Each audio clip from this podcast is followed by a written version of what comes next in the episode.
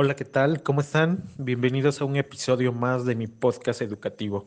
El día de hoy estaremos hablando de las técnicas de organización, qué es, sus elementos y su importancia en las empresas.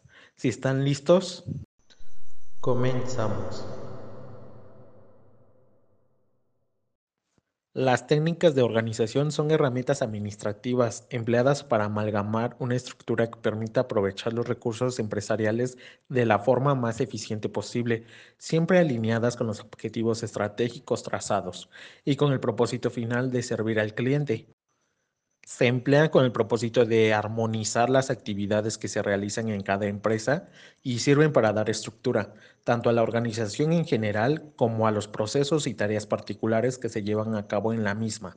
Se analizan dimensiones como la formalización, la especialización, la estandarización, la jerarquía, el grado de centralización, la complejidad de las operaciones, el tamaño de la firma, la tecnología que se emplea, su entorno y hasta su cultura. Dentro de las técnicas de organización más empleadas se encuentran tenemos a los organigramas, mapas de procesos, diagramas de flujo, los manuales, manuales de bienvenida, manuales de políticas, de organización, de procedimientos y de calidad. Al igual vamos a hablar de la distribución de espacios de trabajo. Todo esto lo vamos a ir desglosando poco a poco. Ok, muy bien. Comenzamos con el organigrama. Es la técnica de organización más popular. Representa la disposición u ordenación de los órganos o cargos que componen una empresa. Los organigramas son representaciones gráficas de la estructura formal de una organización que muestran las interrelaciones, las funciones, los niveles jerárquicos, las obligaciones y la autoridad existentes dentro de esta. Asimismo, los organigramas los podemos encontrar clasificados por su presentación en verticales, que son los organigramas que encontramos comúnmente en las organizaciones, presentan los niveles jerárquicos en orden vertical de arriba hacia abajo. El organigrama horizontal, que son los niveles jerárquicos, los encontramos ordenados en forma de columnas desplegadas de izquierda a derecha. El organigrama mixto conjuega el organigrama tipo vertical y el organigrama tipo horizontal para ampliar las posibilidades de graficación. Tenemos por último el organigrama circular, formado por un cuadro central en el que se coloca la autoridad máxima, mientras que alrededor se trazan círculos concéntricos que constituyen un nivel de organización. En cada círculo se colocan los jefes inmediatos y se les relaciona con líneas que representan los canales de autoridad y responsabilidad. El diagrama de flujo, también conocido como flujograma, es una herramienta utilizada para representar la secuencia de las actividades en un proceso. Para ello muestra el comienzo del proceso, los puntos de decisión y el final del mismo. Todo ello proporciona una visualización del funcionamiento del proceso, volviendo la descripción más intuitiva y analítica. Esta herramienta también expresa el flujo de la información, los materiales, las derivaciones del proceso y el número de pasos. El uso del diagrama de flujo ayuda a mejorar los resultados del negocio en varias áreas o departamentos. Es una herramienta genérica que puede adaptarse para una amplia variedad de propósitos y para describir varios procesos, como un proceso de fabricación, un proceso administrativo o de servicio, o un plan de proyecto.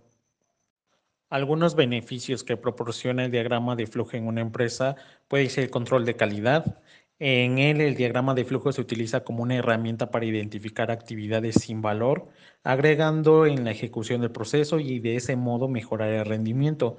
Otro, mm, otro beneficio sería visión transparente. El diagrama de flujo mejora la comprensión del proceso. La, diagramación hace posible aprender el conjunto de actividades, relaciones e incidencias de un proceso, enfocándose en aspectos específicos del mismo.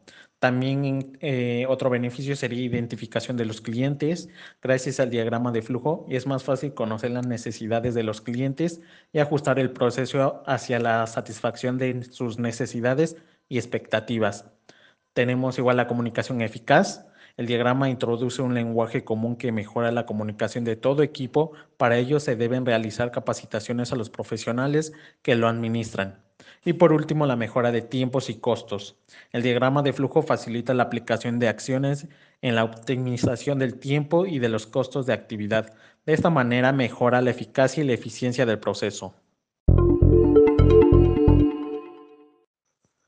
Ahora bien, vamos a hablar sobre los manuales y los distintos tipos que utilizan las empresas. Los manuales son textos utilizados como medio para coordinar y registrar la información en forma sistemática y organizada.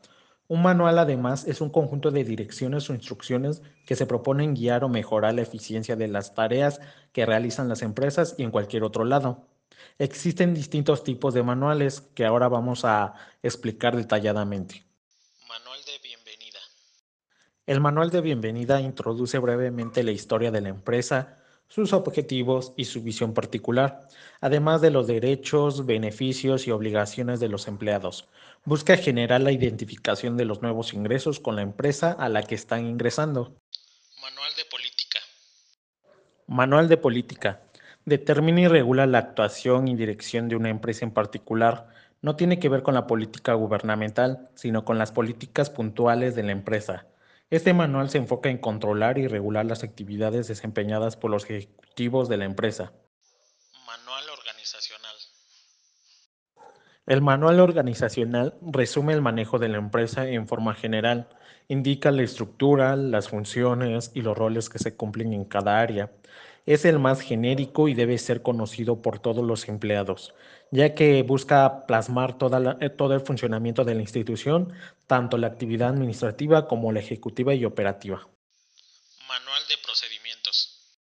El manual de procedimientos regula cada uno de los pasos que deben realizarse para emprender alguna actividad de manera correcta.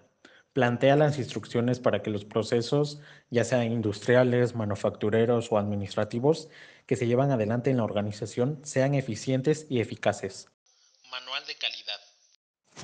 Por último, tenemos el manual de calidad, que presenta las políticas de la empresa en cuanto a la calidad del sistema.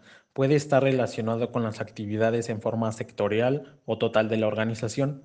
Presenta indicadores y parámetros que miden la productividad, la eficiencia y la calidad del servicio o producto que se ofrece. La distribución de espacios de trabajo en un diseño organizacional busca el equilibrio entre las diversas personalidades que trabajan en un mismo espacio. ¿Qué quiero decir con esto? Se refiere a la disposición física de los puestos de trabajo, de los recursos tanto materiales como técnicos y al diseño de las instalaciones laborales para lograr una máxima eficiencia en las actividades. Los factores que deben considerarse para la distribución del área de trabajo es la comodidad del trabajador, la distancia de los instrumentos y equipos y su facilidad de manejo, la separación de los distintos equipos, el equilibrio de trabajo entre las extremidades, evitar las sobrecargas para el trabajador, la satisfacción de una variedad de características físicas de los trabajadores, ya sea hombre o mujer, personas con discapacidad física, estatura, peso y si es zurdo o diestro. Que los recursos materiales y técnicos contribuyan a que el trabajador pueda realizar sus actividades de forma segura de esta forma, mejor que intentar predecir o acertar tendencias, es analizar las necesidades y la experiencia humana, pues estamos diseñando un sistema operativo humano. Si nos paramos a pensarlo bien, la mayoría de las tareas de la oficina de hoy se pueden realizar desde laptops o smartphones. Sin embargo, los trabajadores buscamos algo más que un escritorio donde poner la laptop, ¿no? Buscamos un lugar de trabajo que facilite nuestra nuestro bienestar cognitivo y físico y nos permita concentrarnos e interactuar productivamente con nuestros colegas. Bueno, hemos llegado a la parte final de este podcast. Espero que te la hayas pasado muy bien y que hayas aprendido mucho. Me despido de todos ustedes con una frase. El hombre razonable se adapta al mundo, el irrazonable persiste en intentar adaptar el mundo a él. Por consiguiente, todo proceso depende del hombre irrazonable.